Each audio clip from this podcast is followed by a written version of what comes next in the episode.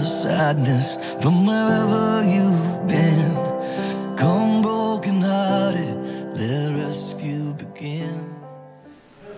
Oramos, Padre, te damos gracias por darnos este tiempo.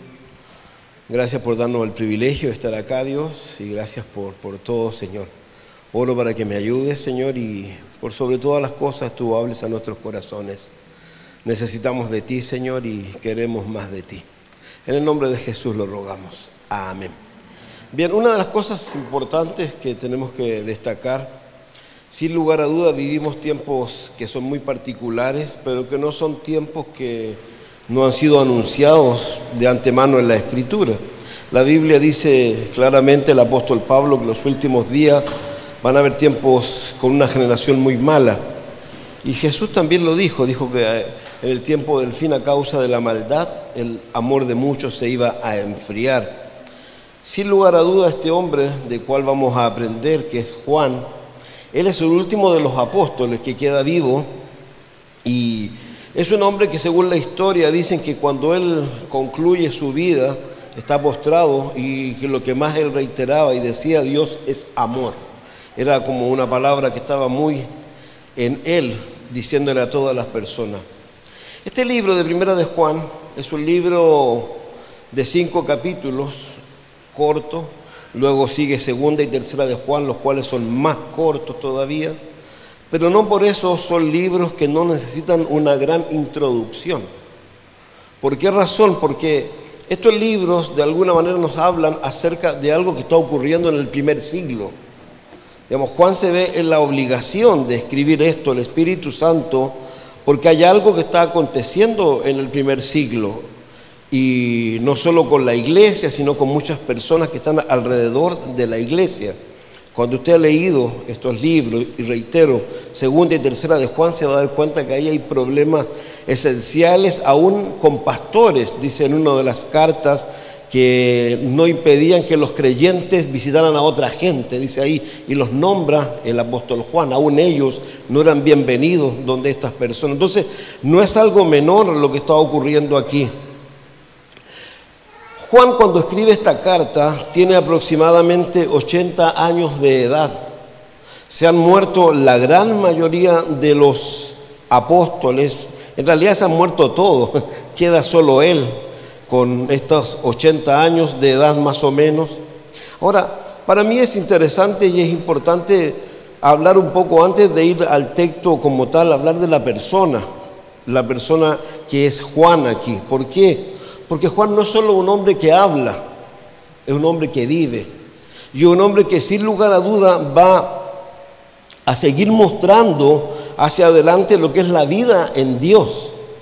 Los que conocen la historia y conocen la Biblia saben que luego que él escribe esta primera, segunda, tercera carta de Juan, él escribe el libro de Apocalipsis. Y el libro de Apocalipsis lo escribe aproximadamente con una edad de 90 años. Pero algo interesante con respecto al libro de Apocalipsis, ¿por qué? Porque el libro de Apocalipsis habla de una persona que recibe este libro en una situación muy particular, en una isla. Él ha sido abandonado en una isla, en una isla de mármol, no la isla en sí, sino donde hay mármol y donde los esclavos tienen que trabajar con el mármol. Él tiene 90 años, no se olvide de eso. Y él vive en una cueva, ahí no tenía ni siquiera lugar, en una cueva donde vivía este hombre. Y él mismo da testimonio en el libro de Apocalipsis, en el capítulo 1, verso 9, del por qué a él le había sucedido esto. Porque él no había transado con el mundo, no había transado con la palabra, seguía siendo el hombre de Dios. Y por favor, no se olvide que él, antes de ser echado a esta isla, fueron, trataron de asesinarlo echando en una olla de aceite hirviendo. Solo que eso no pudo hacerle nada a él. Para los que le sorprendan estas cosas, porque mucha gente se sorprende cuando uno habla de haber sido echado en una olla de aceite hirviendo. Cuando usted va a la, podríamos llamar a la época de la Inquisición, y si usted empieza a estudiar allí la cantidad de métodos que se inventaron para hacer sufrir a las personas, se sorprendería.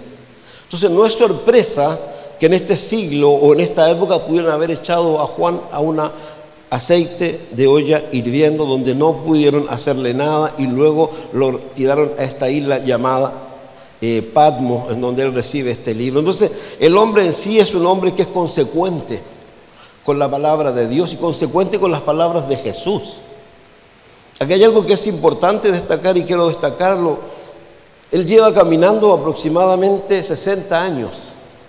Él nos lleva 5 años, 10, lleva aproximadamente 60 años caminando en Cristo Jesús. Y él aprendió de su maestro cosas muy simples, negarse a sí mismo, tomar su cruz cada día y seguirle. Entonces, este es el hombre que escribe este, esta carta. Y vuelvo a reiterar, detrás de esta carta también hay un montón de situaciones que él quiere corregir. ¿Por qué? Porque la carta en sí, para los que la han leído, a muchos les suena, luego que la leen, es como, ¿seré salvo?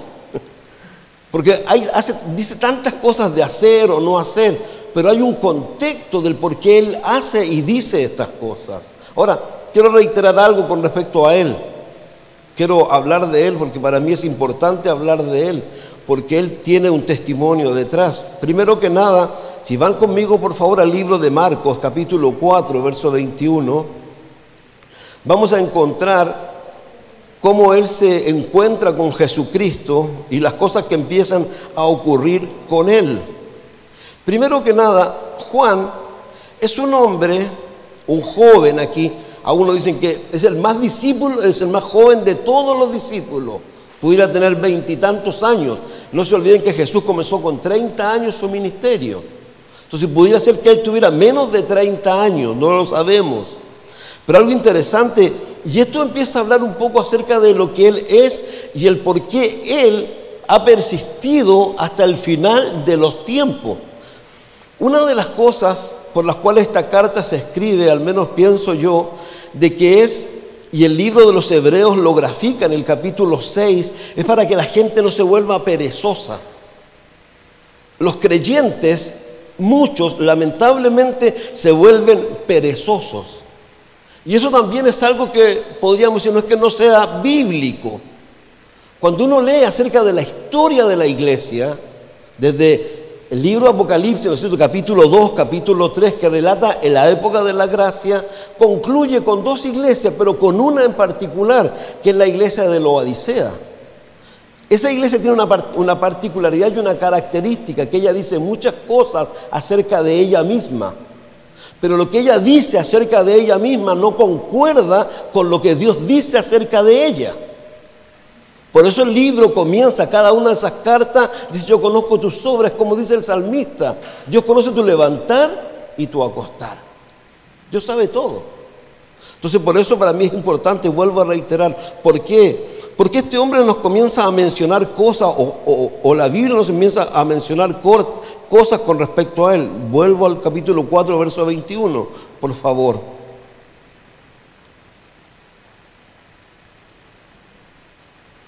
A ver. Bueno, como muchas veces me pasa mucho en mi iglesia, yo me equivoco bastante, a veces tengo problemas de iglesia, parece, pero una de las primeras cosas que quiero hacer mención de con respecto a él, la Biblia dice que él era un hombre, un joven de posición económica. Cuando Jesús viene y lo llama y lo hace pescador de hombre, dice a él, la escritura muestra, dice que él abandonó a su padre y su padre quedó con los jornaleros. Digamos, esto es tremendamente básico. ¿Por qué? Porque mucha gente piensa que para servir a Dios un poco menos hay que estar desocupado. Dios nunca va a llamar a una persona desocupada, nunca. Dios te va a llamar a ti en tu mejor momento. Dios te va a llamar a ti cuando te, te esté yendo bien.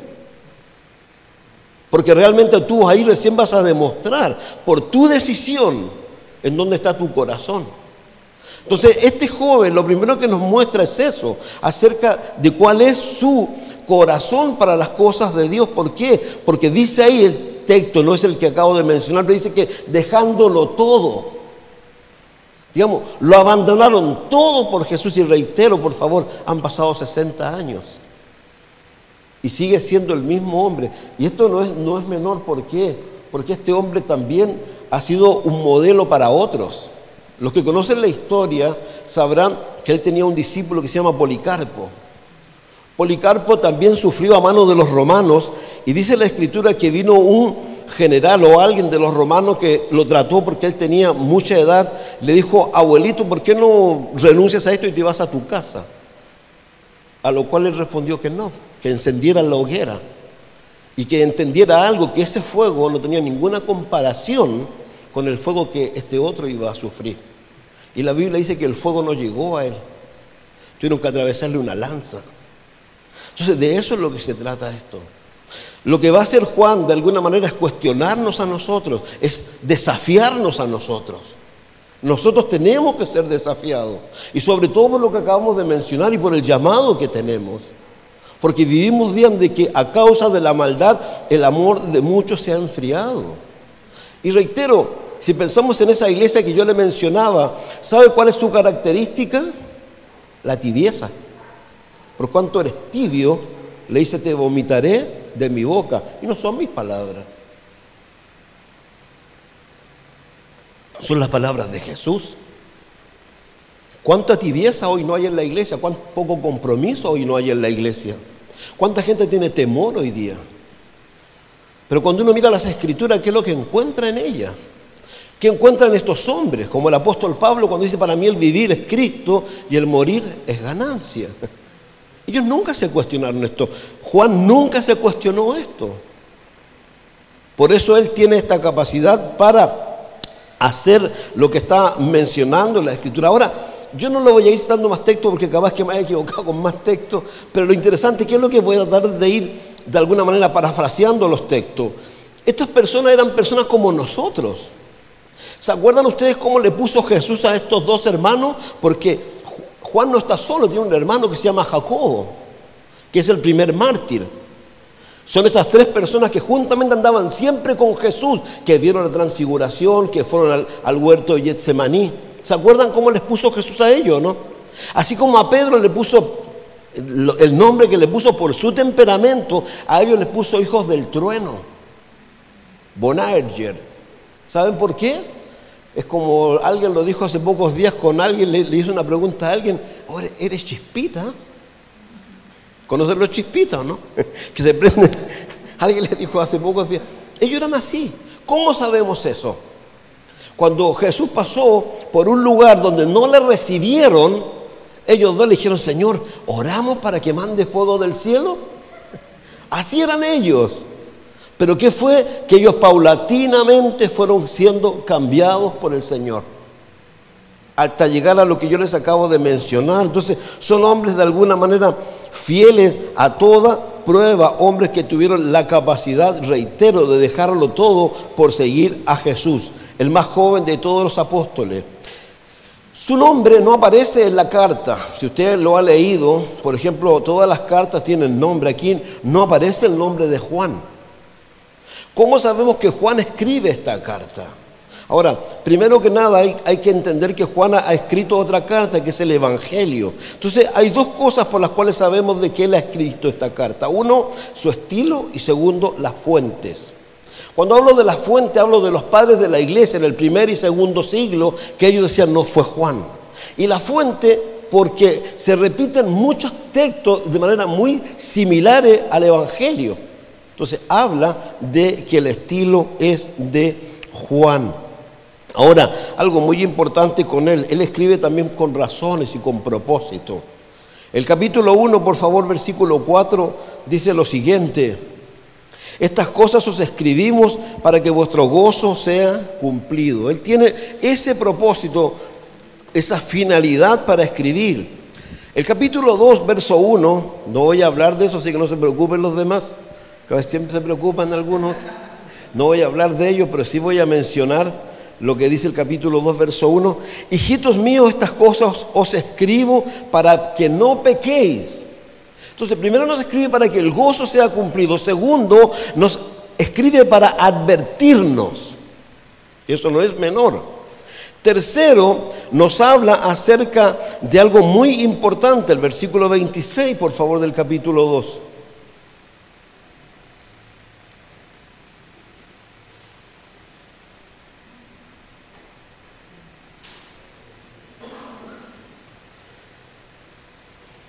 Os he escrito sobre los que os engañan, pero la unción que vosotros recibisteis de Él permanece en vosotros. Entonces ya tenemos dos cosas. Una, que nos escribe para que el gozo sea cumplido. Dos, para advertirnos. Ahora, obviamente, ¿por qué nos advierte? Porque es una inconsistencia, una inconsecuencia si un cristiano peca. Practica el pecado. Porque el mismo Juan se dice que si alguno dice que no ha pecado, es mentiroso, pero sí con aquel que practica el pecado. Pablo dice que las cosas viejas pasaron, todas son hechas nuevas. Tercero, que lo que eran los falsos maestros, especialmente, ¿saben cuáles son? Los gnósticos. Si el problema que hay aquí no es un problema menor, por eso reitero, no es una, es una carta corta, pero es una carta escrita con poder. ¿Por qué? Porque hay necesidad de corregir y hay que corregir algo que no es menor. Y el capítulo 5, verso 13, por favor, dice para dejar mucha claridad lo que ellos son, que ellos son hijos de Dios, como dice el capítulo 3 también, pero el versículo 13, por favor. Dice, estas cosas os he escrito a vosotros que creéis en el nombre del Hijo de Dios para que sepáis que tenéis vida eterna. Entonces, reitero lo que dije hace poco, muchas personas leen este libro y de alguna manera se sienten frustrados muchas veces porque piensan que no son salvos. ¿Por qué? Porque el libro habla tanto de hacer esto o de hacer aquello. Pero ¿qué es lo que está haciendo Juan? Juan lo que está haciendo de alguna manera es que nos aseguremos de nuestra salvación. Usted me podrá decir, ¿cómo es eso? Si usted ha leído alguna vez Segunda de Pedro, por favor, capítulo 1, versículo 3 al 15, el apóstol Pedro, miren lo que él dice aquí.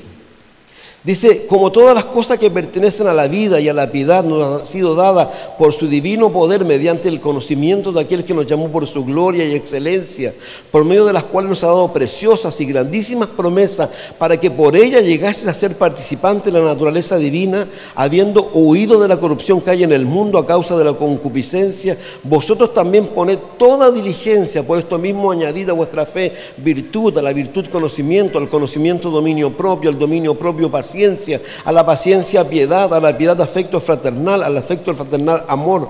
Porque si estas cosas están en vosotros y abundan, no dejarán de estar ociosos ni, ni sin fruto en cuanto al conocimiento de nuestro Señor Jesucristo. Pero el que no tiene estas cosas, tiene la vista muy corta, es ciego, habiendo olvidado la purificación de sus antiguos pecados. Por lo cual, hermanos, tanto procurad hacer firme vuestra vocación y elección, porque haciendo estas cosas no caeréis jamás. Entonces es el mismo concepto, la misma idea que tiene Juan cuando él está escribiendo y voy a explicar el por qué. Porque reitero, porque lo que está pasando no es algo menor. Y es algo que a lo mejor el día de hoy usted se va a sorprender, porque muchas personas piensan así. Son muchos los creyentes que hoy en el siglo XXI piensan como pensaban los creyentes del primer siglo, producto del error de los gnósticos.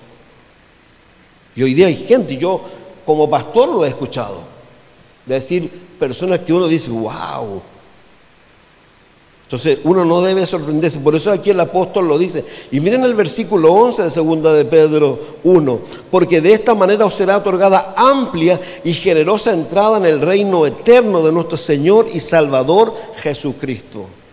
Por favor, no hay que olvidarse de algo muy sencillo. La Biblia dice que Jesucristo viene a buscar su iglesia, se la lleva y la iglesia ¿dónde va a dar después? Al tribunal de Cristo. Y en el tribunal de Cristo Dios te va a preguntar a ti, ¿qué hiciste tú con tu vida? Y la misma Biblia dice que muchos salen de esa situación, ¿saben cómo? Con un cuatro, digo yo. Y salen con un cuatro porque la salvación es un regalo. Pero Dios no quiere eso. Juan no quiere eso, Juan no quiere que esta gente se detenga. Es como reitero, es como Jesús. Jesús cuando escribe la carta o le da la carta a Juan del libro de Apocalipsis cuando le escribe a las iglesias el llamado que le hace a cinco iglesias al arrepentimiento. Porque Dios quiere que haya un giro, que haya un cambio, que realmente terminemos nuestra vida, como alguna vez se dice, con las botas, las botas bien puestas. Creo que no hay nada más triste. ¿Sabe qué? Llevo 30 años de pastor, un poco más en realidad. Y no hay nada más triste que ver gente con tan poco compromiso muchas veces. Y es triste, los digo. Y triste, ¿por qué? Porque unas, yo creo que Cristo ha hecho algo tan increíble en la vida de cada uno de nosotros. ¿Qué, más podemos hacer nosotros? A menos lo que hizo conmigo. Yo caminé en drogas, en alcohol. A la edad de 23 años conocí a Jesucristo lleno de droga. Llegué a un lugar si usted me pregunta cómo fue eso, yo no recuerdo, pero los que me conocen dicen que yo pasé adelante y lloraba y lloraba y lloraba. Al otro día llegué a mi casa y mi vida cambió. Entonces, ¿cómo no voy a amar a alguien? ¿Cómo no voy a tener devoción?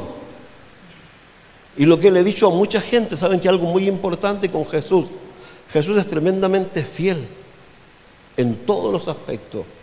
Si yo hubiese proyectado mi vida de alguna manera, creo que nunca hubiese tenido lo que tengo hoy día.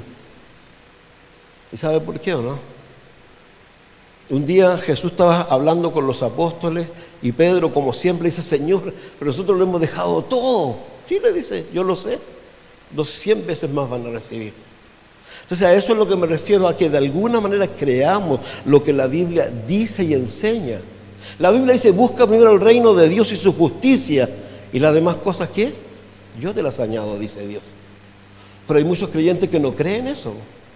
Y yo lo digo y lo reitero siempre, hay creyentes que son incrédulos. ¿Cómo es eso?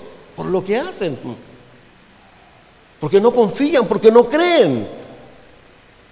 Entonces, de alguna manera Juan quiere corregir muchas de estas cosas. ¿Por qué? Esta carta él nos desafía, nos confronta para que tengamos una vida cristiana como corresponde, no una vida cristiana descuidada reitero, la cual no se puede negar. El apóstol Pablo cuando escribe a los filipenses, con tristeza, él escribe, porque hay muchos por ahí. Cuando usted busca la palabra muchos en la Biblia se va a sorprender. Muchos son los llamados, pocos los escogidos. Se va a sorprender. Pedro dice que muchos siguen las disoluciones de algunos. Entonces es algo que no es menor. Y la Biblia claramente habla acerca de estas cosas, de esta vida descuidada que lamentablemente está en la vida de demasiados creyentes. Ahora, ¿por qué? Estos creyentes en particular estaban siendo seducidos y atacados por la herejía del gnosticismo que le hizo daño a la iglesia primitiva y que sigue haciendo daño a la iglesia hasta el día de hoy. Y reitero, te sorprenderías de cómo muchas personas dicen, la gracia de Dios lo cubre todo. Gente que yo textualmente van a pecar o textualmente han pecado, pero es la gracia de Dios. Estas personas, ¿qué es lo que decían? Para ellos, ¿qué es lo que era importante? El conocimiento. Para el gnóstico el conocimiento era importante y decía que era el camino para la salvación, que se trata de saber no de quién conoces. Entonces no era algo menor cuando Juan escribe, por eso escribe, ¿por qué? Porque para estas personas lo físico no era importante. Que lo que era importante para ellos, de alguna manera, lo espiritual. Pero no es que no malentendamos las cosas, sino que lo que ellos estaban diciendo es que tú con tu cuerpo físico podías hacer lo que quisieras. Total, tu cuerpo físico se iba a ir ¿dónde?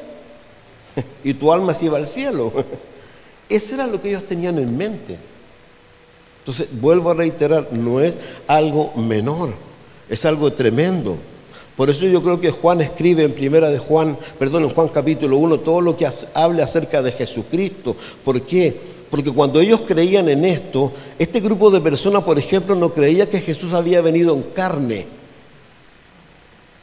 Porque si hubiese venido en carne, él tendría que haber sido un pecador, porque la carne es mala. Pues la Biblia que dice que él vino en carne, fue tentado en todo, pero sin pecado.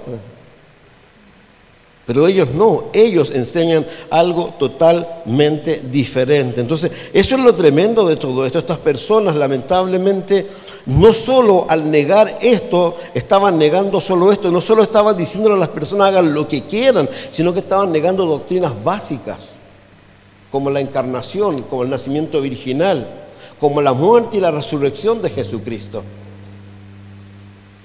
Entonces se dan cuenta por qué es tan importante y por sobre todo el hecho de que ellos, el creer esto, los hacía vivir vidas que no corresponden a creyentes.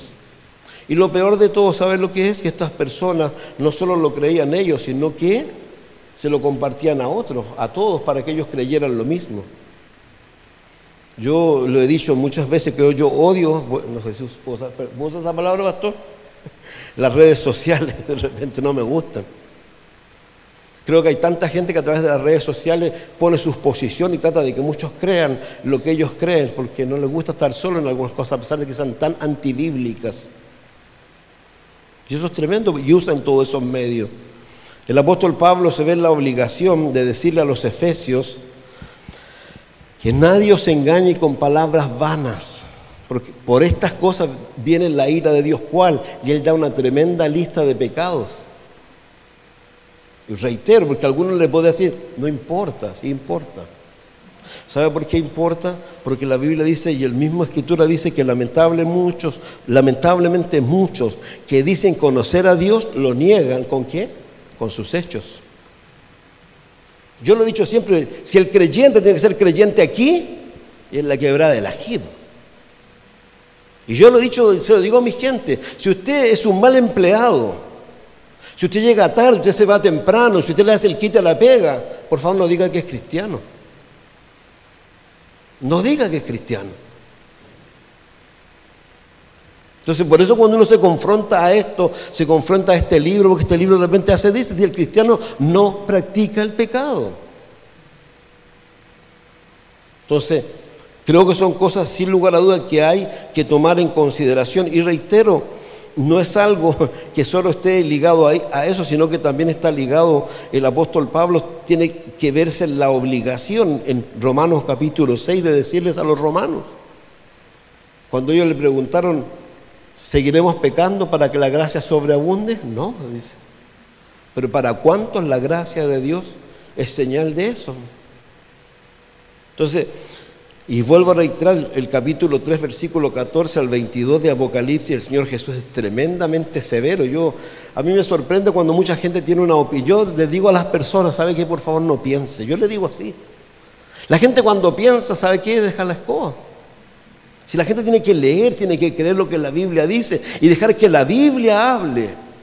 Usted se va a encontrar, no solo en el libro de Apocalipsis, en muchos otros lugares donde la gente y la Biblia hace presente que dicen, que dicen, que dicen.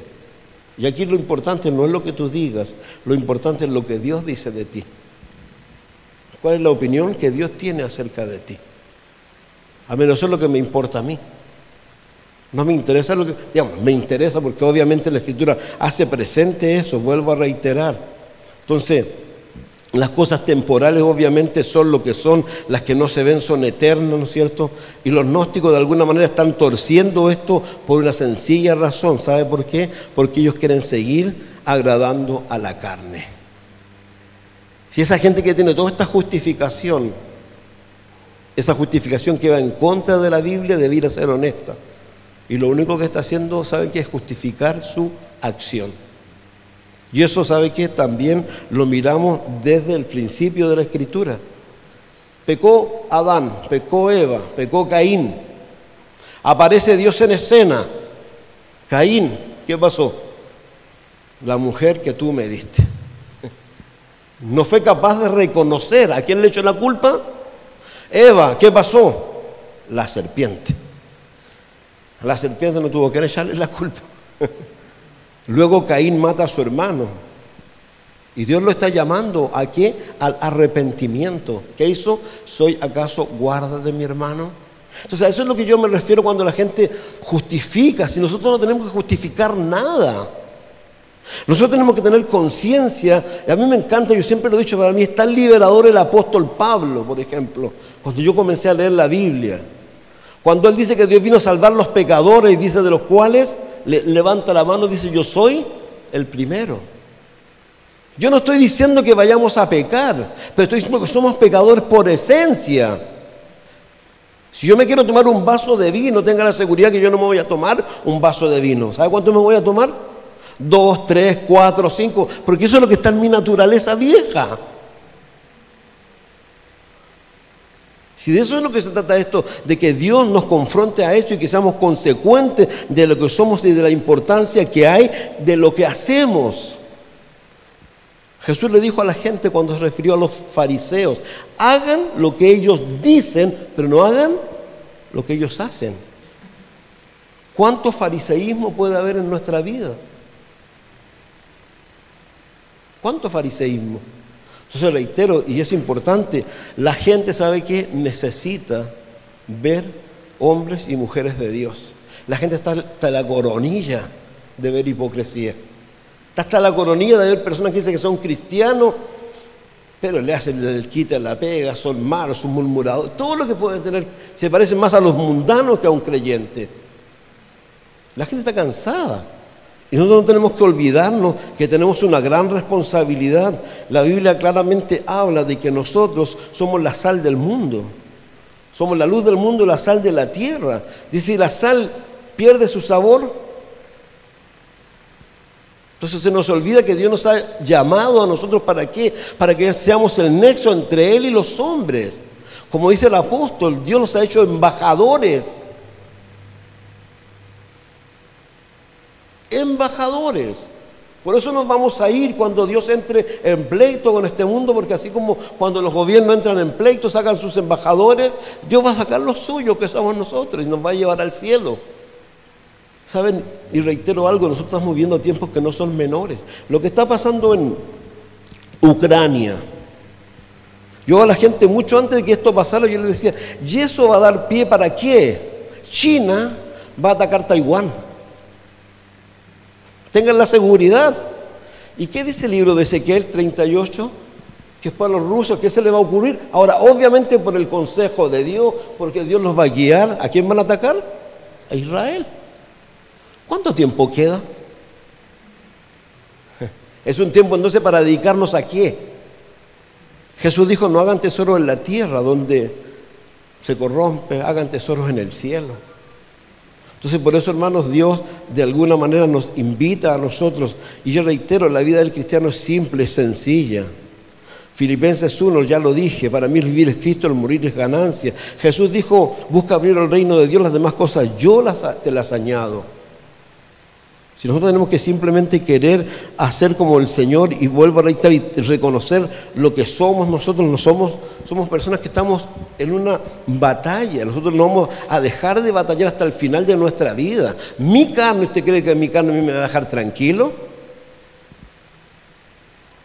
Todos nosotros vamos a batallar con nuestra carne hasta el final de nuestros días. Por eso la Biblia dice, no satisfagáis los deseos de la carne que batallan contra el alma. Pero reitero, lo importante es eso. Entonces, ¿qué es lo que quiere Juan? Juan de alguna manera nos quiere transmitir cosas aquí. ¿Qué es lo que comienza él transmitiendo? Lo primero que él dice ahí en, primera, Juan 1, por favor, Dice lo que era desde el principio, lo que hemos oído, lo que hemos visto con nuestros ojos, lo que hemos contemplado y palparon nuestras manos tocante al verbo de vida, porque la vida fue manifestada, la hemos visto, testificamos y eso os anunciamos la vida eterna, la cual estaba con el Padre y se nos manifestó. Pedro quiere hacer lo mismo, perdón, Juan quiere hacer lo mismo que Pedro. Pedro dice, ah, cuando se va a morir, dice, lo que le estoy diciendo no, no es fábula. Si esto no es un cuento, ¿O usted cree que esto es un cuento? Yo, otra de las cosas que digo, llevo treinta y tantos años de ministerio. ¿Sabe a cuánta gente he conocido? ¿Cuánta gente ha pasado que se supone que ha venido a Cristo y que tú los encuentras después? Y el paso que tuvieron por la iglesia, ¿sabe qué es lo que fue para ellos? Una anécdota. ¿No has conocido creyentes así? Anécdota. ¿Cómo? Si esto realmente esto es lo más importante. ¿Por qué es lo más importante? Porque la Biblia dice que el que tiene al Hijo tiene la vida. Y el que no tiene al Hijo, ¿qué tiene? ¿Qué dice Juan 3:36? La ira de Dios está sobre él. Por eso Juan aquí dice que lo único que él anhela es compartir acerca de este Cristo que cambió su vida radicalmente. Porque la cambió radicalmente al punto que, reitero, tiene 80 años y luego va a tener 90 luego de pasar por una tremenda olla de aceite hirviendo, luego de ser abandonado en una isla, pero él dice que se mantuvo fiel. Entonces, no hay nada más maravilloso, Juan. No, no, se olviden que a él lo primero que le dijo Jesús cuando ellos abandonaron el negocio familiar, si había un negocio familiar ahí, donde ellos podían haber sido a lo mejor ricos, pero Jesús les dijo, los voy a hacer pescadores de qué? De hombres. ¿Saben? No hay nada más alucinante que lo que dice aquí. Dice, testificamos y os anunciamos la vida eterna. ¿Creen ustedes que hay algo más maravilloso que dar vida? Que decirle a alguien, preguntarle, ¿te gustaría nacer de nuevo? ¿Sabes lo que eso significa o no? ¿Sabe cuánta gente está en el mundo cansada y realmente deseosa de nacer de nuevo? Pero como dice el apóstol Pablo a los romanos, ¿cómo creerán si no hay quien les predique? Entonces, por eso es importante volver al amor. Por eso es importante volver a, pero al amor a quién? Primero al amor a Jesús. Esto es tremendamente importante porque Jesús tuvo que reprender a la iglesia de Éfeso, que era una iglesia excelente, pero que tenía un gran problema. Había dejado de amar a Jesús. Estaba tan entregada a la actividad aquí, a la actividad allá, pero ya no lo hacían por causa de Jesús. Si aquí sabe que lo más hermoso de esto, yo no sé si tú lo has sentido alguna vez. Es cuando tú quieres ir y hablas, ves a alguien, lo, lo quieres agarrar de aquí y lo único que le quieres decir, Dios te ama.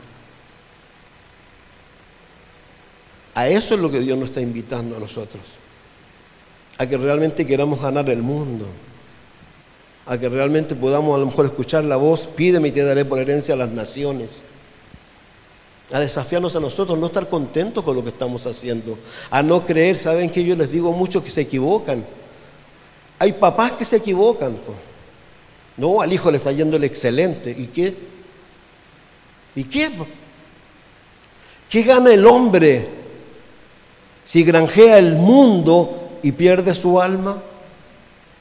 ¿Qué gana el hombre si alcanza los más grandes logros en este mundo? Y cuando llega al final de la vida, nada. ¿Se acuerdan de ese hombre rico?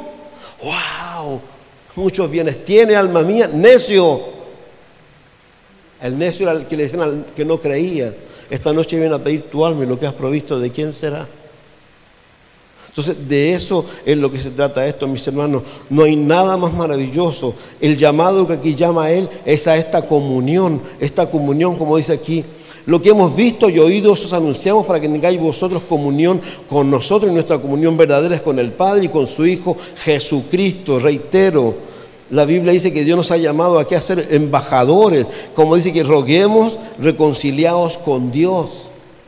Que ese sea nuestro anhelo, ojalá al compañero, a la compañía. Y saben que hay algo muy importante aquí.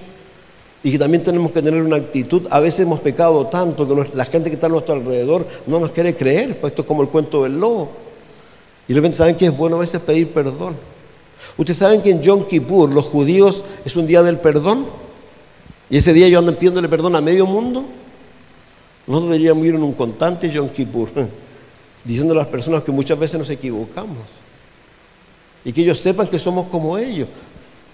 Pero que de alguna manera somos diferentes. ¿Por qué? Ahora algo interesante. El apóstol Pablo dice, nada me separará del amor de Cristo. Lo que está haciendo aquí Juan es llamar a estas personas a lo mismo que Jesús los llamó a ellos, a ser mártires. Pero para eso, ¿qué es lo que tenían que ser? Llenos del Espíritu Santo. Dice, anunciamos la vida eterna. Reitero, por favor, no miremos en menos eso. Yo reitero, la vida eterna. Hay tanta gente a nuestro alrededor que no tiene a Cristo. ¿Tienes hermanos no creyentes? ¿Tienes mamá no creyente? ¿Tienes papá no creyente? ¿Tienes hijos no creyentes? ¿Sobrinos no creyentes? ¿Has leído Lucas 16? Lucas 16 que ese hombre despertó. ¿Dónde despertó? En el lugar de tormento. El que se convirtió en creyente, pero ya no había caso. Que es lo que quería que le avisaran a su familia que era real. Apocalipsis 14, ¿sabe lo que dice o no? Que el humo del tormento sube por los siglos, de los siglos, de los siglos, de los siglos, de los siglos, de los siglos, de los siglos, de los siglos, de los siglos. Sáquense de la cabeza esa idea del Dios bonachón de repente que, ah, no sé, al final todos van al cielo. La Biblia no dice eso. Por eso reitero, y por eso Juan aquí está en esta. ¿Para qué? Para que estos creyentes de verdad se conviertan en los hombres y mujeres que necesitan ser y no le hagan caso a estos montones de mentirosos que le están diciendo, vive como quieras, no importa. Mentira. El mismo Pedro dice que debemos ser santos como quién? Como Él, porque Él es santo. Entonces es el llamado que Dios nos hace a nosotros, para que vuestro gozo sea completo, claramente llevando a las personas al que era, al que ha de venir, al eterno Dios, al único Dios. Dice la Biblia en Hechos 4:12 que hay un solo nombre, dice, dado a los hombres en que pueden ser salvos. O sea que no hay más caminos. ¿O usted cree que hay más caminos? Jesús dijo, yo soy el camino, yo soy la verdad, yo soy la vida. No hay más camino. Yo de verdad, yo lo he dicho, me encantaría la idea de que ojalá viniera el Señor se lleve a los buenos. Yo cuando no era creyente pensaba eso y los buenos desaparecerían, desaparecen. Sería feliz. Pero no es, no es así la cosa. Es como acabamos de mencionar, el que tiene al Hijo tiene la vida, el que no tiene al Hijo, la ira de Dios. No hay que olvidarse algo muy importante, que Jesús se humanó por causa nuestra. Él vino a tomar forma humana porque alguien tenía que pagar la cuenta. El pecado de la gente del mundo está perdonado, pero la gente no quiere venir a Dios. O a lo mejor no saben, a lo mejor no le hemos dicho nosotros, a lo mejor no nos hemos dado el trabajo que tenemos que darnos con ellos. Entonces, vuelvo a reiterar, lo importante es eso, esto no es fábula, no es cuento. La vida fue manifestada, la vida verdadera solo está en Jesús. Jesús dijo, el que tiene sed venga a mí, de mí, y de su interior correrán ríos de, agua viva. Yo he venido para que tengan vida y vida en abundancia. Entonces, por favor, no hay que equivocarse pensando en que la vida realmente es otra. Reitero, aquellos que realmente están tan enfocados en los trabajos, están enfocados y que justifican. Jesús un día vino a alguien y le dijo, Señor, te seguiré donde quiera que vayas. Ah, pero no hay dónde recostar la cabeza. Ah, se acabó. Y a, a dos más que le dijo, vengan, sigan. Sí, pero Muchos creyentes hoy día están en esa vida. Y eso es algo importante, aquí hay de todas las edades, por favor. Reitero, tiene 80 años. ¿Quién tiene 80 años aquí? Yo tengo 62 años. Y él tiene 80 años, ¿usted cree que tiene ganas de, jubilarse, de renunciar? Él se encontró con alguien que cambió su vida y lo único que quiere es que los demás tengan lo mismo. Entonces, por favor, Dios lo que más está buscando de nosotros es eso y Él no quiere que en nosotros haya justificación, sino que de verdad haya arrepentimiento. Por eso dice aquí, nuestra comunión verdadera es con el Padre, con su Hijo Jesucristo. Esta cosa os escribimos para que vuestro gozo sea cumplido. Este es el mensaje que hemos oído de Él y os anunciamos, Dios es luz y no hay ninguna tiniebla en Él. Si decimos que tenemos comunión con Él y andamos en tiniebla, mentimos. Es duro, al grano. Y reitero lo que dice Pablo, y Pablo da la lista. Si alguien me dijo que no importaba, sí importa. Reitero, como él dice, nadie se engañe con palabras vanas, porque los que practican estos pecados, dice, no van al cielo. Aunque vengan a la iglesia, aunque diezmen, aunque tengan en la lista, sean todo eso, no van al cielo. Entonces el llamado, reitero, es al arrepentimiento es que no le echemos la culpa al empedrado, que no le echemos la culpa a nada, sino que de verdad vayamos donde Jesucristo. Por eso dice aquí, la comunión nos conoce y la sangre de Jesús nos limpia de todo pecado. Si decimos que no tenemos pecado, nos engañamos a nosotros mismos y la verdad no está en nosotros. Reitero lo que dije, lo que dice el apóstol Pablo. Él vino a salvar a los pecadores de los cuales soy el primero. Él mismo dice, no hago el bien que quiero, sino el mal que no quiero. Pero de alguna manera Dios nos invita a nosotros, si confesamos nuestro pecado, Él es fiel y justo para perdonar y limpiarnos de toda maldad. Si decimos que no hemos pecado, le hacemos a Él mentiroso y su palabra no está en nosotros. Entonces, Dios de una u otra manera lo que nos hace es desafiarnos a vivir una vida verdadera en Jesucristo. Por favor, si usted está en alguna de esas posiciones, deje de justificarse. Deje de echarle la culpa a su esposo, a su esposa, a quien sea. Es como esa gente que si algo le pasó en la iglesia, no, ¿Usted cree que eso le va a servir delante de Dios? No, no le va a servir. Y lo más importante, por favor, Dios te anda buscando a ti. El libro de Ezequiel dice que Dios busca personas que hagan vallado entre Dios y los hombres. Dios sigue buscando personas hoy día que le digan, heme aquí, envíame a mí. Por eso nos confronta de esta manera. Seguramente los pastores van a ir mucho más al hueso de lo que fui yo, pero de eso se trata. A eso nos está invitando Dios, a una vida verdadera, a una vida de oración, a una búsqueda, ¿saben de qué? Del bautismo del Espíritu Santo. Hoy es un tiempo para decirle a Dios, bautízame con tu Espíritu Santo. Y sabe que lo va a hacer. ¿Y sabe por qué lo va a hacer? Porque Él dice que si somos malos y nuestros hijos nos piden pan, no le damos una piedra. ¿Cuánto más dará su Espíritu a los que se lo pidan? Y algo muy significativo, por favor, en Juan 20, Jesús sopló el Espíritu a los discípulos. A uno dicen que ahí nació de nuevo.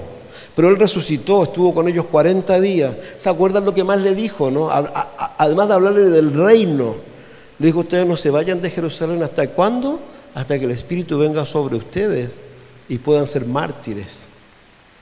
Si este es un tiempo para eso, es un tiempo para orar, un tiempo para estar con el Señor, para buscarlo a Él. Y sobre todo para ser consecuente, para no justificar las cosas malas que hacemos, sino para pedir perdón y pedir, ¿sabe qué? Ayuda. ¿Ha leído el Salmo 51? Ahí me encanta. Lo primero que dice él, ten piedad de mí, oh Dios, porque mis pecados siempre están delante mío en contra tuya. Yo no sé si esa es tu verdad, pero esa es la mía. Yo reitero, yo caminé en drogas, en alcohol, y les digo la verdad, esto no es sencillo, no es fácil. Satanás da unas batallas enormes. Yo, casi, bueno, aquí he dormido re bien, gracias a Dios, pero yo en mi casa a veces no duermo. Y Satanás está muy activo. Pero los animo, ¿sabe por qué? Porque somos más que vencedores por medio de aquel que nos amó. Si lo único que tenemos que hacer es lo que dijo Jesús, pegados a mí, lleváis mucho fruto. Es lo único que Dios está buscando. Así que los animo, mis hermanos, a que sigan en esto, sigan caminando y sabe que no solo quieran Iquique para el Señor, hospicio para el Señor, Antofagasta para el Señor, el país para el Señor, el mundo para el Señor. Pero eso depende de usted y su deseo para con Dios. Y que ojalá no haya nada más, como él mismo lo ha dicho, que no amemos otras cosas más que a Dios. Él dijo, Él es primero, Él es segundo, Él es tercero. Y por favor, reitero, aquellos que tienen problemas y dudas, crean en lo que Él dice. Busca primero el reino de Dios y las demás cosas, dice, déjamelas a mí. Y yo tengo treinta y tantos años y se lo garantizo. Nunca tendría lo que tengo si no es por Dios. Él ha sido tremendamente increíble, no puedo decir otra palabra. Se pasaron tiempos duros, pasaron tiempos difíciles, pero como le dijo a Pedro, yo lo sé. Entonces de eso se trata. Oramos. Padre, gracias por darnos este tiempo, gracias por esta por este tiempo más que nada de ministración, Señor, y oramos para que tú puedas haber hecho la obra en medio de nosotros, Dios. Gracias por tu amor por tu misericordia y sobre todo por tu favor, porque quieres seguir trabajando en medio de nosotros, Señor, a pesar a veces de nosotros mismos, Señor. Gracias Dios, en el nombre de Jesús. Amén. Dios les bendiga mucho.